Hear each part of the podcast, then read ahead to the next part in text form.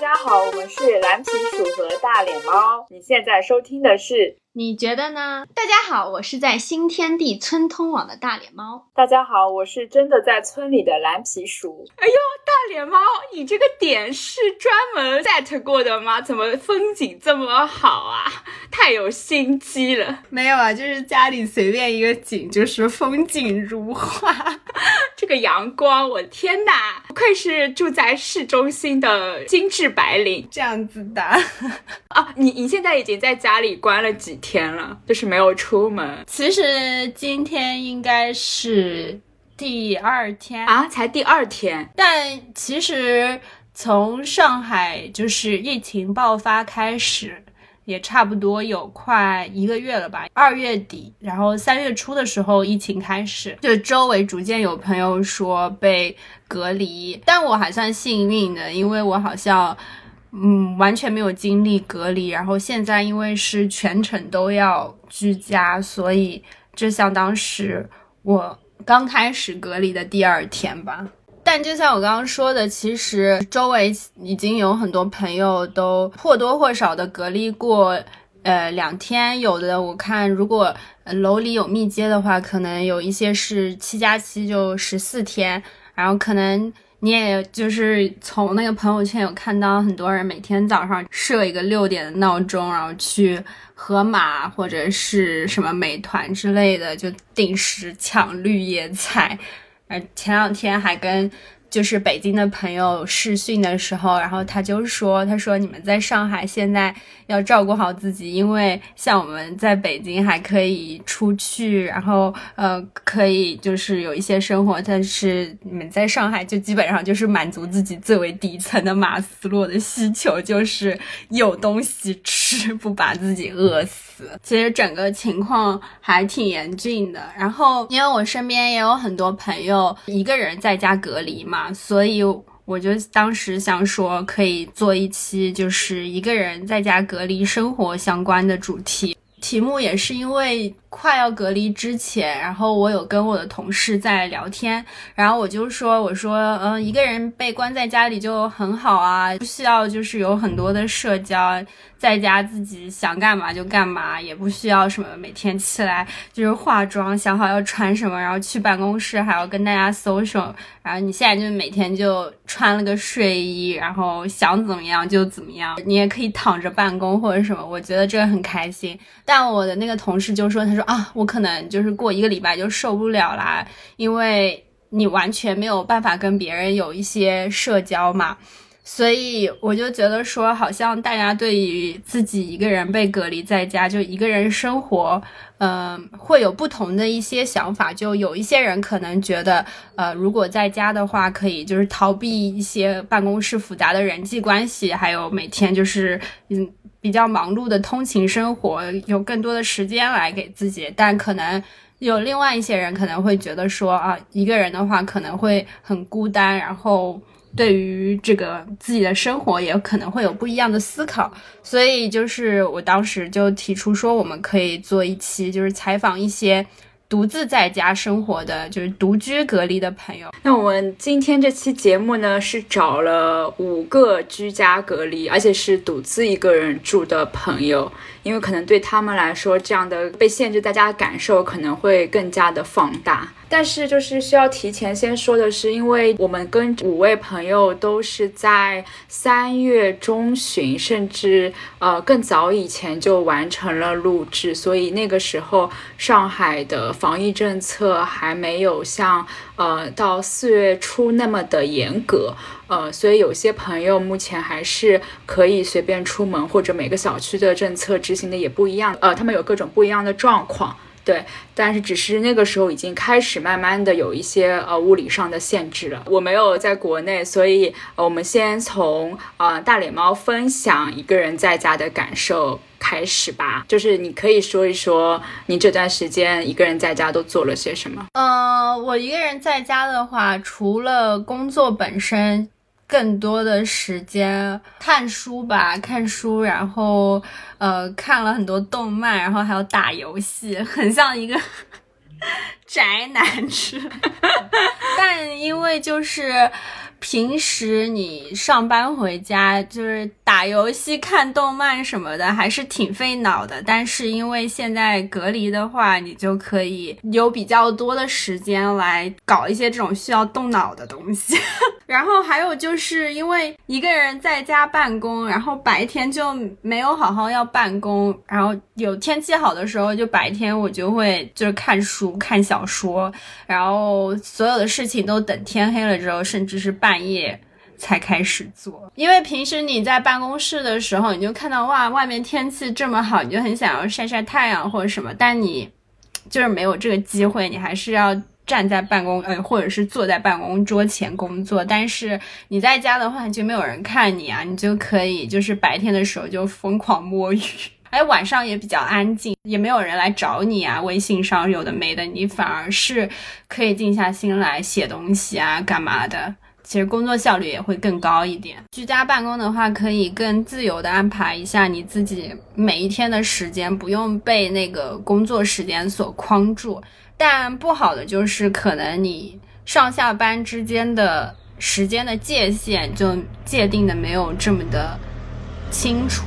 这也是我们采访的一位嘉宾，嗯，花花猫对于在居家办公的困扰。之前就是靠上下班和通勤来区分工作和自己的时间。我现在的状态就是，我们从上周开始，呃，要求居家办公。因为我年后其实尝试调整了一下作息，之前作息变得很正常，就我每天八点多起来，然后煮个早饭，就坐地铁去上班。然后六七点的时候下班啊，我就觉得每天工作和生活分得很清，然后自己很快乐。但是居家办公以后就没有这个界限了，然后我就会经常在深夜两点的时候想到，就是还有一个时间节点，我需要把东西给别人，然后正好夜晚两点我睡不着，那我就起来工作吧。当然，也不是所有人都像花花猫这样。我们在采访当中呢，也有人因为能够居家办公，反而有了一个更加合理的生活方式。比如说，我们其中采访的一位嘉宾唐老鸭就是。我现在算上，从三月十号那一天就已经居家办公，到现在应该是十十一天的样子。首先，我觉得我的工作时间一直很长。所以，我不管是在办公室还是居家，对我来说其实没什么区别。我反而有的时候觉得居家还反倒更轻松一些。首先，你可能早上起来不用花太多的时间 get ready，你就也妆也不用化，然后衣服可能只是简单的换一下，就是居家，就是我现在穿的 hoodie 还有 leggings 就好了。然后你可以有时间去做一下简单的早餐。然后你可以办公的时候，你就边吃早餐边办公，或者参加早上的会议。我觉得整个状态会比在办公室更轻松一些。但我感觉就是这次居家办公的时候，其实我觉得更多人好像说的比较多是做饭这件事情，因为被隔离的话就。点外卖啊，什么都不是特别方便，所以可能很多呃之前根本没有机会上手做饭，或者是呃因为生活过于便利了，就不会想说自己来做饭。但是可能这个疫情就是迫使你开始做一些家务做饭，然后我觉得这其实是一个迫使你让生活慢下来的一种方式。因为要做饭这件事情，就可能反而让你更加回归生活本身，就有认真花一点时间来做饭。对，因为平时下班你知道比较晚嘛，然后如果你再花很多时间做饭的话，你可能吃到饭我可能都已经八点半九点。那也太晚，特别是一些肉菜，你知道会炖起来要花一点时间。平时下班最多就五分钟煎一块牛排，就不会做那种很中式的，什么炖个排骨啊，然后什么卤个牛肉啊，或者说做一个什么黄焖鸡啊，就这种你知道至少也要花个四十分钟吧。觉得我偶尔做做饭还是挺享受的。我印象比较深的是轻松熊，因为他说他现在已经成为了厨艺大师，然后爆了一连串的。菜名，因为我们小区其实因为隔离的早嘛，所以当时可能就零星只有那么几个小区在隔离，所以我们那个小区是有发很多免费的食材，然后非常的丰富。但是我其实我本人拿到的时候，我是非常的犯愁的，是因为就是。那个食材量多到就是可能别人一家三口可能大概吃呃两三天这样可以吃完，但是对于我这种就是独居女性，然后厨艺不好，很多食材我甚至都不知道怎么料理，比如说什么排骨、呃猪后腿肉，然后后来就想说也本着不想把那些呃食材浪费的那个心情嘛，然后就真的在小红书上开始。认真的学习各种食材该怎么处理，该怎么做，真的还做出了蛮多不错的饭菜。就比如说什么杏鲍菇炒牛肉粒，然后香菇滑鸡也是一个。我上次还自己做了那个木须肉。所以其实，在呃隔离生活开始之前，我的冰箱是一个非常冷冰，就是冷冰冰的冰箱，打开基本上就是只有。呃，什么冰淇淋、汽水，然后酒水，就基本上就是这些东西，或者一些呃，直接伸手拿出来是可以直接吃的的那种东西。现在我的冰箱里就是各种生鲜食材，比如说蔬菜，然后肉，然后反正可能还有呃，比如说有次做米饭没吃完，也有一些米饭，就感觉是非常的居家。现在这个冰箱变得。呃，我们里面有很多嘉宾有讲到一些做做饭啊、做家务相关的，但是就是我觉得他又有可能走向另外一个极端。大家好，我是尾巴有点短的小象。我们小区虽然没有硬性要求隔离，但是有在每天做核酸。然后我身边的基本上所有要见的朋友、平时要见的人都是在。就是被隔离的状态，或者很难出来的状态，所以就基本上我有没有被隔离，都已经直接影响了我的社交生活。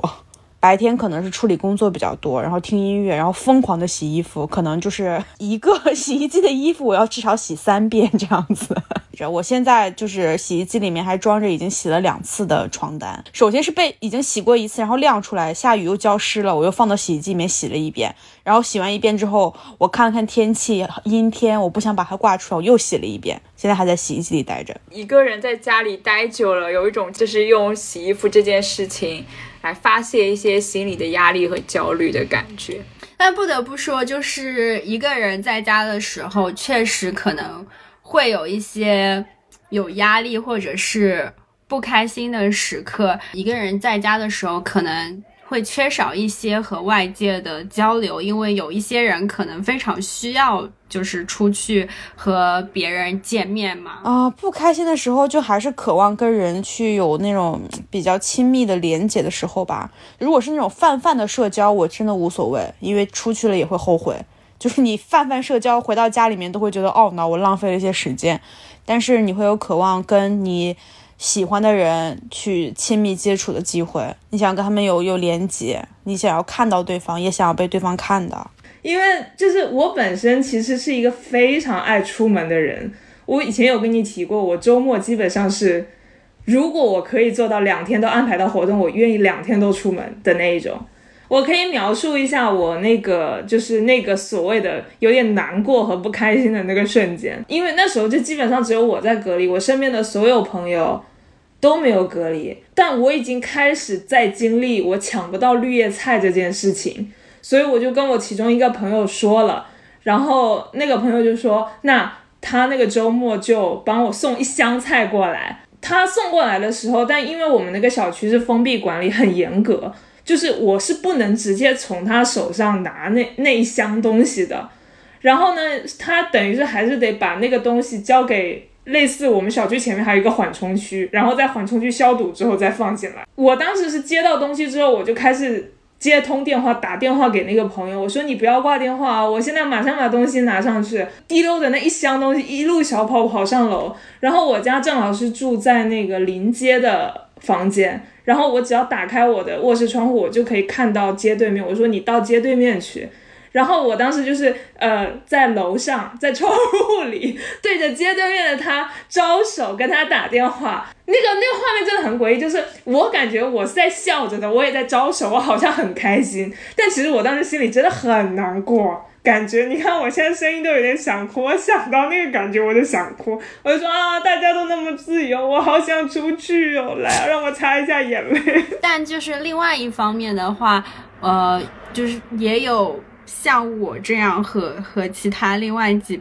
位我们采访的嘉宾，觉得居家这件事情非常的好，因为我听说要居家的时候，我心里就是有一种松了一口气的感觉。如果没有说大家要隔离要那个的话，就比如说天气好啊，或者是周末的时候，你就如果你不出门不去见个人什么，你心里有点负罪感，你会觉得这一天浪费了。但其实你心里想说，我真的不想出门，我想在家，所以你会在这个情绪里面非常的纠结。但知道就是要隔离，大家都不能出门的时候，就是天气很好，你在家的时候，你就觉得。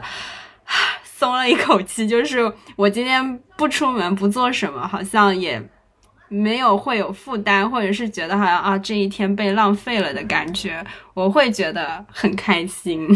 我觉得这一点也是有一些人会有共鸣。哦，对，因为我整个就是在上大学之前不是属于那种很宅的，而且我们家都是属于那种在家里坐不住的，一定会要出去或者请人过来玩的，所以我没有那种就你要自己在家里面相处，呃，就是跟自己相处，然后给自己找乐子的这个经验。但是这整个过程大概是。我用了四年，就是上大学自己培养的。就你在宿舍会给自己找很多乐子，你不需要跟别人交往，就你越来越发现跟只跟自己交往是一件特别开开心的事情。所以后面这一些都适应的非常的好。就你知道跟自己在一块儿，你有很多，你可以看电影，你可以刷剧，你可以听播客，或者就是你你每天去做饭，其实也很开心。所有东西都很开心，就是工作不开心。就我也很需要社交，但我的社交都在互联网上完成了。我感觉，就我隔离、隔离不隔离，好像没有什么特别大的区别，就是因为我每天都是跟别人通过微信聊天，然后微信分享八卦。但我可能如果有一天不会适应，可能就是我被砍了。跟人的联系方式就是我不能上微信了，没有人我可以分享了，这个可能是居家的一个会很不习惯的点，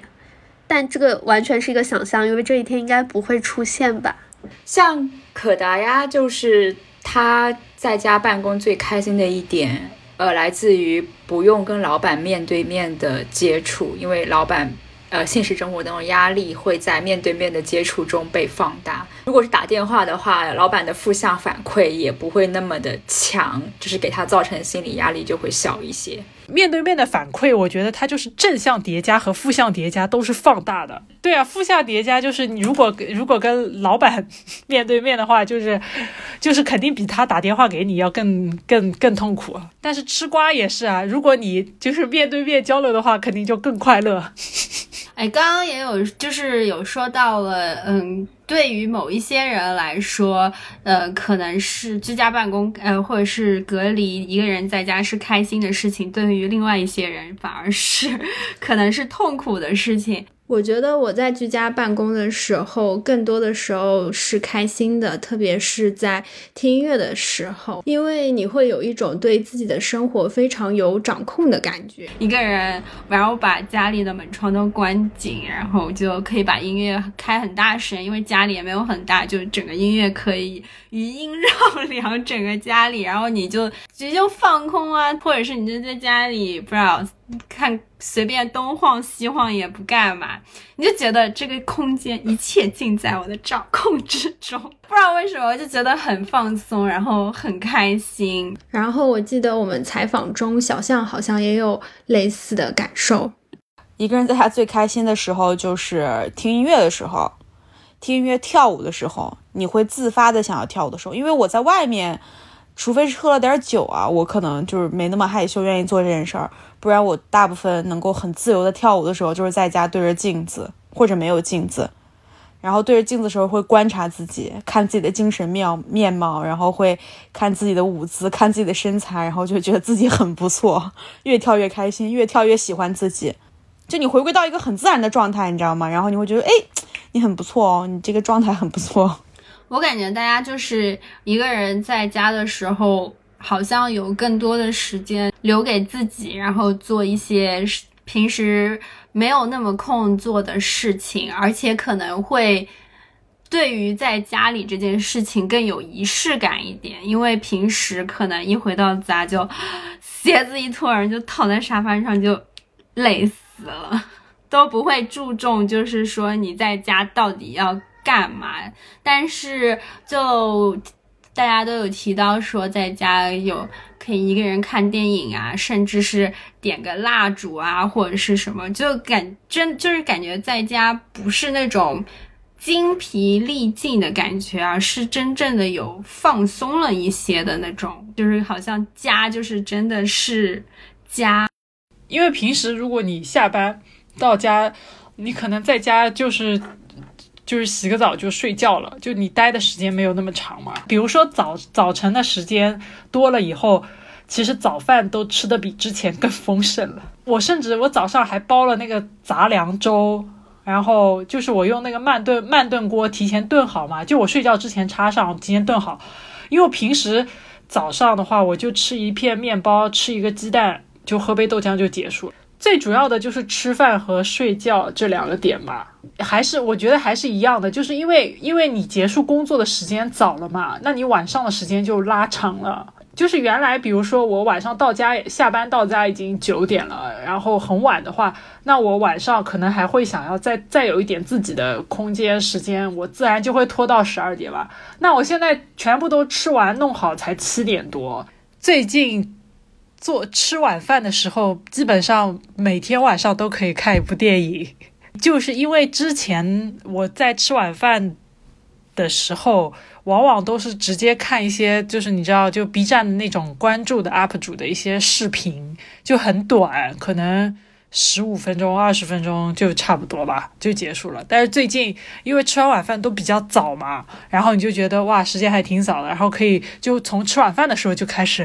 随便找一部电影来看一看，然后看完的话可能就一个小时四十分钟，两个小时不到这样，两个小时也就九点，然后我可能在。洗澡干嘛？敷完面膜干嘛的？到十一点我肯定就睡了。觉得我自己一个人其实还算比较好的，在好好生活。相比之前每天去办公室的状态来说的话，曾经有一度一段时间，那个沙发上堆着超多的衣服，就是换的衣服全部都扔在沙发上，然后我也不想叠进衣柜里，也不想放进，就是收拾起来。就然后一个礼拜下来，沙发上堆的全是乱七八糟的衣服。但是我居家这段时间，这种情况没有出现过。我觉得，我觉得有很，你就会发现有很多的时间，然后你可以多多的留给自己，然后你可以向向内探索更多。因为平时的话，就是都是非常开放的环境嘛。所以大家可能就是会自发的想想要去向外探索很多，但是，一旦比如说现在都嗯都封起来了，然后你的整整个的活动区就是区间，也就是缩小到这一个小小的范围的时候，我觉得可能会让你去就是稍微意识到说，哦，原来我也可以向内探索很多。然后你就会知道，其实自己的能量是从哪里汲取的。就不管是从外界啊，比如说你在外面，你可以跟朋友见面，你也是汲取能量的方式；你去大自然里面也是汲取能量的方式。电影在小小的空间里面也有你可以汲取能量的方式和来源。比如说，你榨一杯黄瓜汁，榨一杯香蕉牛奶之类的，然后你看了一本电影，看了一本书，然后听了一段音乐，或者是你有在就是回答自己问自己的一些问题，其实也是这种汲取能量的过程。然后我觉得你只你知道这些能量来源会给你一个正面的好的感受，然后你才可以把这些能量，比如说再跟别的东西进行转化。不管是转化给人，或者是转化给别的事物，我其实这几天有在做两件可能我之前没有时间、没有精力去做的。第一个是，第一个是我又重新做了那个 Sixteen Personalities Test，没有，因为最近处在就是职业就是规划的困境当中嘛，然后会更想要了解自己一些。我还看了一个。呃，日本的 I don't know 叫做引号的自我理解研究方面的一位专家老师，叫做八木仁平。然后他有一本书，然后又跟着那本书里的引导，然后去回答了很多相关的一些问题，有稍微的剖析一下自己的这些问题。我就试图想要更了解自己一些吧。我觉得这些思考是，就是是我。就是冥冥之中一直想要进行的练习吧，但可能之前就是工作太忙，你回家你只是想要去刷手机，隔离在家的这段时间吧，就是你可以想一想，然后可以确确实实的留留出来一大块儿你完全自己的时间，然后去思考你自己的事情。呃，但是我也听到一个比较。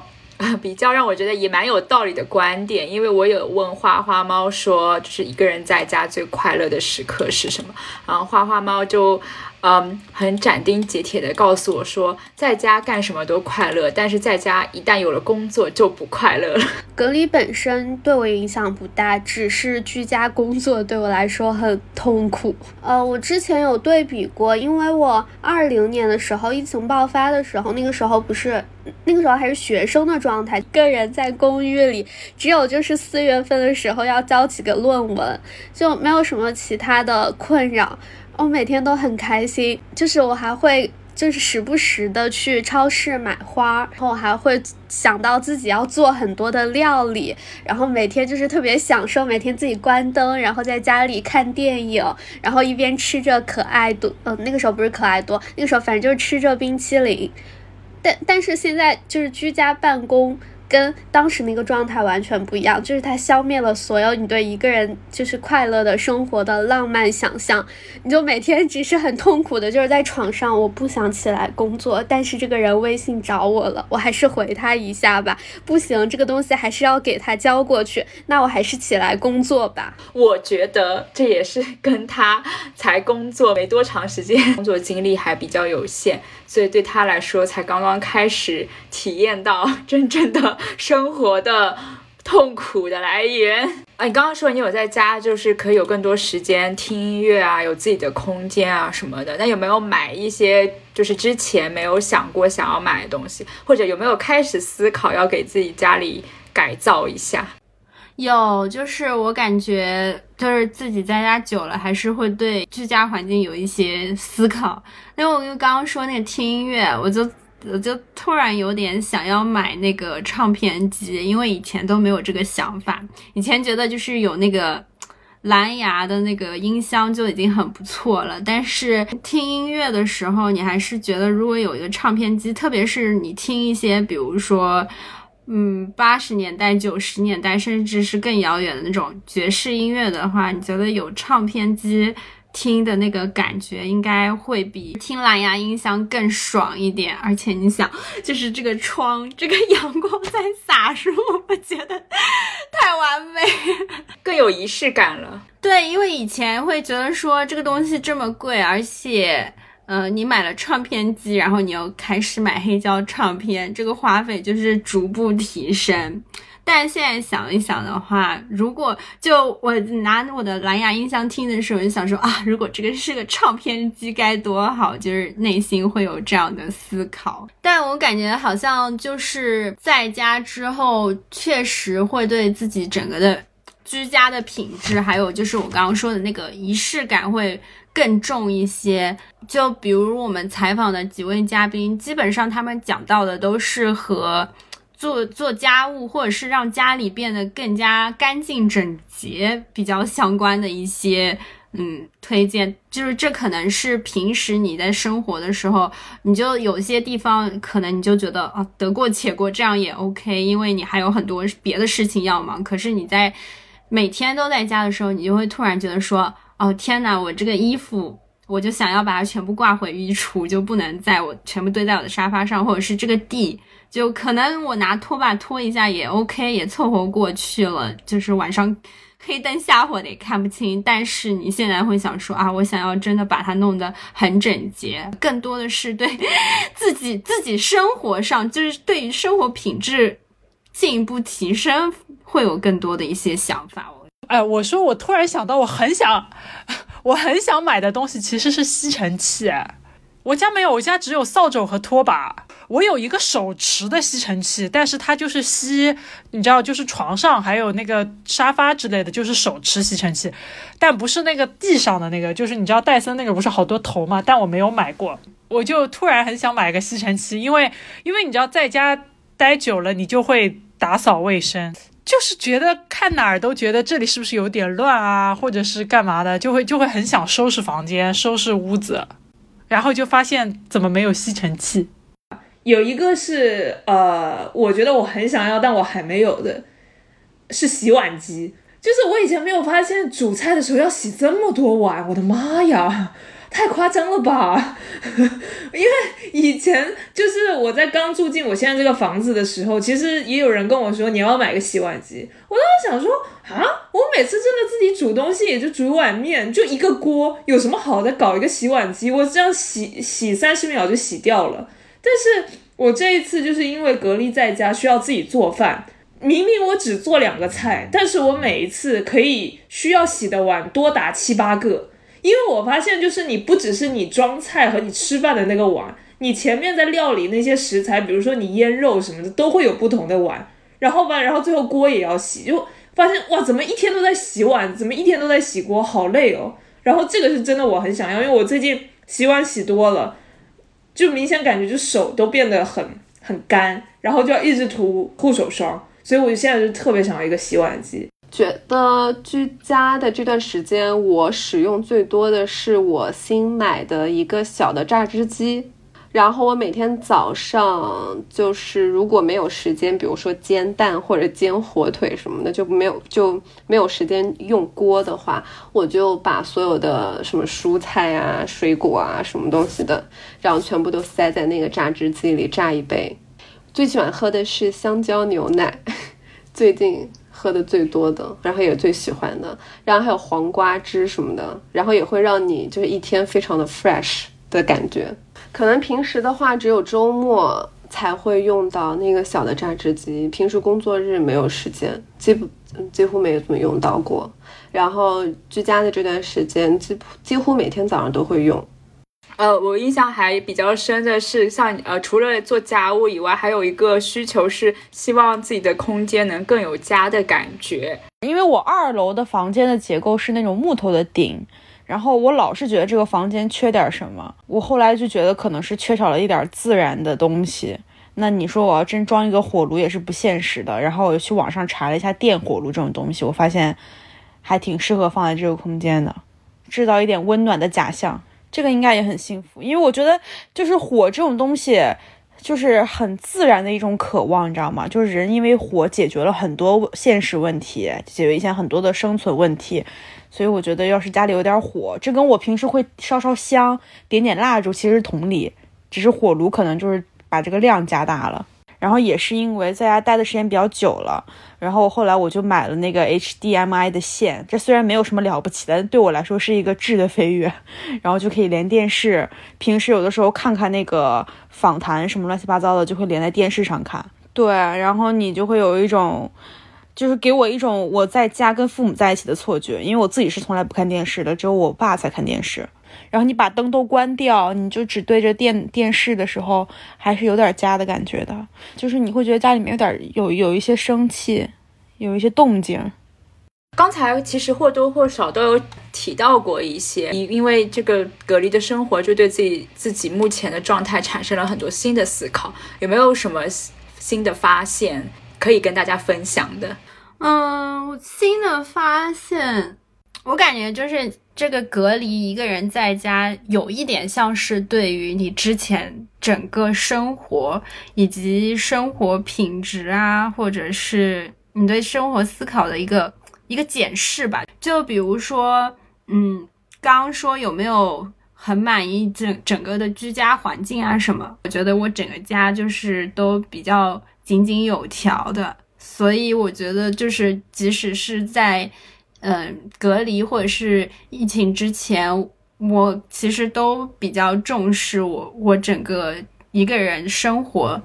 的怎么说，不管是家的环境，或者是我自己个人生活的平衡以及品质。我觉得这个疫情的时候，我并没有有特别多的感悟。我觉得反而是因为我没有感悟，就说明我之前都有在好好生活这一点。因为如果你有很多反差，反而会有很多的思考吧。可能对有些人来说，这段时间就是一个可以重新审视自己生活的一个机会。然后我听到最多的一个感悟就是，大家开始纷纷发现要珍惜当下拥有的自由。最大的感受还是要珍惜自由，因为我们这个隔离就很突然，就是也没有提前预告什么的，就是第二天下楼去倒垃圾的时候说已经。不能出去的，然后垃圾也没有倒成功，然后就回来了。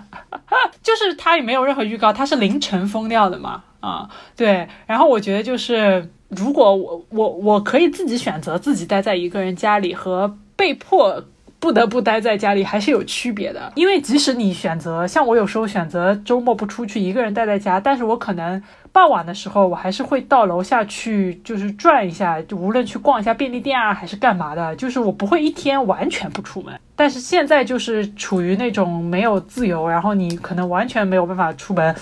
只能从客厅走到房间的这个距离，就感觉还是不太一样。所以要好好珍惜自由，尤其是我的朋友圈，我看到有一些朋友经历了两天再叠加十二天，又叠加 n 天的这种过程，感觉非常痛苦。就这不冲突，老实说，就我爱出门，但我也爱独居。然后我其实就是在隔离生活中，尤其是经历那七天完全封闭的隔离之后，我就会觉得我现在非常的珍惜想出门就出门，想宅家就宅家的权利。我就觉得这个真的是，这个才是最最重要的。我不是说单纯的想出门，或者单纯的嗯什么想宅家，我就是我珍惜的是这一件事情，我有那个选择权。昨天下了一天的雨吧，其实不止昨天，就前天也下了一天，等于是下了四十八个小时的雨。那我觉得这两天就是非常的阴冷潮湿。那这两天我就会觉得待在家里我好舒服，我一点都不想出门。我会觉得太开心了。如果这个时候还得叫我出门，还得因为有任何事情要出门的话，我反而会觉得很有负担、很有压力。但最大的问题是我封闭的那七天，就是我封闭隔离的那七天，那一周正好是三月天气最好的那一周。我记得那周好多人都穿了短袖短裤，而且那个周末就是阳光非常好，徐汇滨江人超多。然后，但是我只能待在家里。我当时就真的是觉得那个是我很难过的一个。省钱，然后我也是前两天跟我另外一个朋友讨论这件事情的时候，就他们的小区前段时间也刚刚经历那个四十八小时的隔离嘛，然后但他们那小区就是因为他小区所处的那个区是比较算重灾区，所以尽管他们四十八小时呃封闭，其实什么都没有查出来，但是他们可能还得报上去审批，所以其实关的时间不止四十八个小时，大概多关了一天多这样子。然后，他当时是在第三天的时候，他们小区呃突然经历了那一波那个徐汇区的临时解封，让人去买菜那件事情，然后他们小区也在其中，然后他当时就冲出去了，然后他就跟我说，我就说那你要不要带上洗漱用品？如果真的又封上了，你索性要不要就先来我家寄宿或者什么？对，然后他就说算了吧，反正到时候再看看怎么样。然后对，然后后来反正很幸运的是，他回去之后，他们小区没有再封上，即使到了第二天都没有再封上。然后他就跟我说，他第二天起床之后，第一件事就冲到他们家小区楼下去看他们小区的大门是不是开着的。他就说他看向大门的那个瞬间，其实是提着一口气在看向那个大门的，然后就发现那个大门是开的时候，他就觉得那股气就放下来了。所以我就觉得说，哇，天哪，这个封闭隔离真的是 对，因为我以前其实从来没有很在意过这件事情，但是我现在觉得就有这种选择权是非常重要的。我觉得不舒服的时候，我就想待在家；我想出门，我就能出门，这才是最快乐的。小象在重新审视了自己的生活之后，他就有提出一点新的感悟。但是，呃，我觉得他那个点不一样的是，也不是说。就是这单纯离开上海，可能是更加向往自然，因为他的观点是，呃，城市里面如果没有生气就很荒凉，那这样子的话，还不如回归自然，去到一个你也不用真的社交，有这么多光怪陆离的诱惑。OK，我最大的一个发现，也是我今天一个非常直观的感受和甚至一个很冲动的决定，就由此诞生了，就是我不想在上海待着了，我受够了，我受不了了，就这座城市死气沉沉。然后我再回回头想一下，这去年一年整个上海的生活，我不太知道问题是出在上海还是出在我本身。我觉得这一切 so fucking boring。然后我都在想说，我要怎么样，我可以再出去留个学。就现在上海这个状况，如果持续一年，那我可能会 做出一些比较大的决定。就我现在就是因为我还有在骑车出门，你就发现街上所有的那些商店已经关了，然后顶多是可以点一个外卖带走。然后你你也看不到什么人，偶尔有一两家酒吧都是让你坐在外面，然后有几个零零星星的人在喝酒什么的，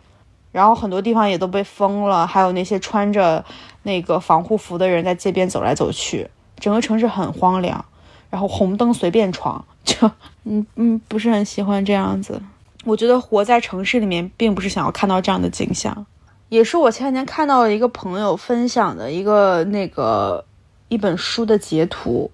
我也是草草的看了几眼，但是里面他有一个总结，就是他讲的是那个 SARS 的时候，有一个哲学家去思考生活的本质这件事儿，就你被困于一个很小的空间，然后你每天能做的事情其实是有限的，你你物理上吧能够做的事情是有限的。呃，我那个朋友就举了个例子，就是说他每天会不停的去擦拭他的那个洗手池，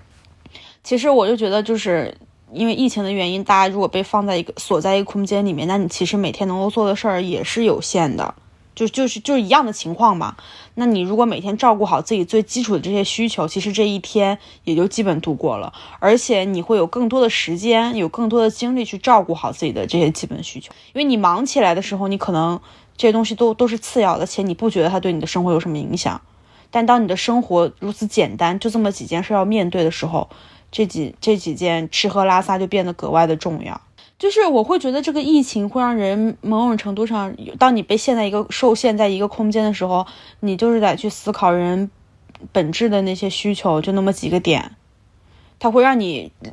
有点就是被抛离开城市生活，带给你那么多新鲜的刺激，有很多很多的事情可以去体验，然后你就发现，哎，我每天吃好睡好喝好。就是就就就已经很重要了，然后你可能也就也也会因此而满足了。后面那些东西都是因为城市生活有更多的欲望拽着你，然后你去产生的。这让我想到了我爸跟我说的话，就是你在上海要照顾好自己，尤其是要就是在吃饭这件事情上。我当时不太理解，但疫情期间我会比较就就发现这个事情的重要性。你当你的任务被分解的很简单的时候，你就在家里面就那么点事儿能干的时候，就比如说我一天疯狂的洗好几次衣服，然后把地面擦了又擦，然后我还就是因为疫情的原因在家里面叠我的 T 恤，然后叠来叠去，然后在网上去查那些教程，就怎么叠是最好看的，怎么叠是最方便去找衣服的，然后你把这事儿都做了之后，就哎，你就可以坦然的去睡觉了。对呀，就跟你在农村，然后你每天完成了这个农耕，然后你你把这个地都种好了，你你把这个该耕的地耕完了，你你把种子该撒的撒进去了，然后晚上回家睡觉一样的，就没有那么多困扰。疫情会让你去把这些事情 narrow down，把你的课题做一些简化。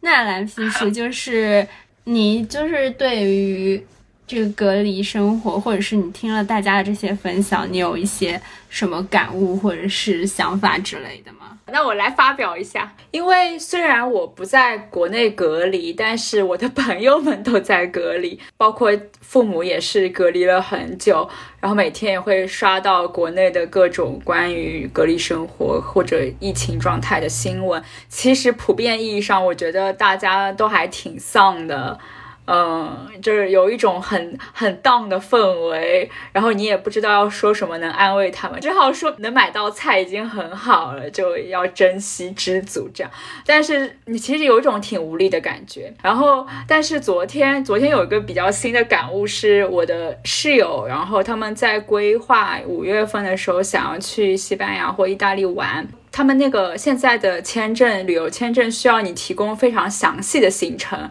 就是你每一天每到一个新的城市住哪里，要参观什么景点，你要列得很清楚很清楚。然后他们就在搞这个事情，然后我就围观了一下。然后在他们做这些规划的时候，我就当中就回忆了一下自己当年是怎么玩的，然后给他们提供了一些呃景点的一些建议啊什么的。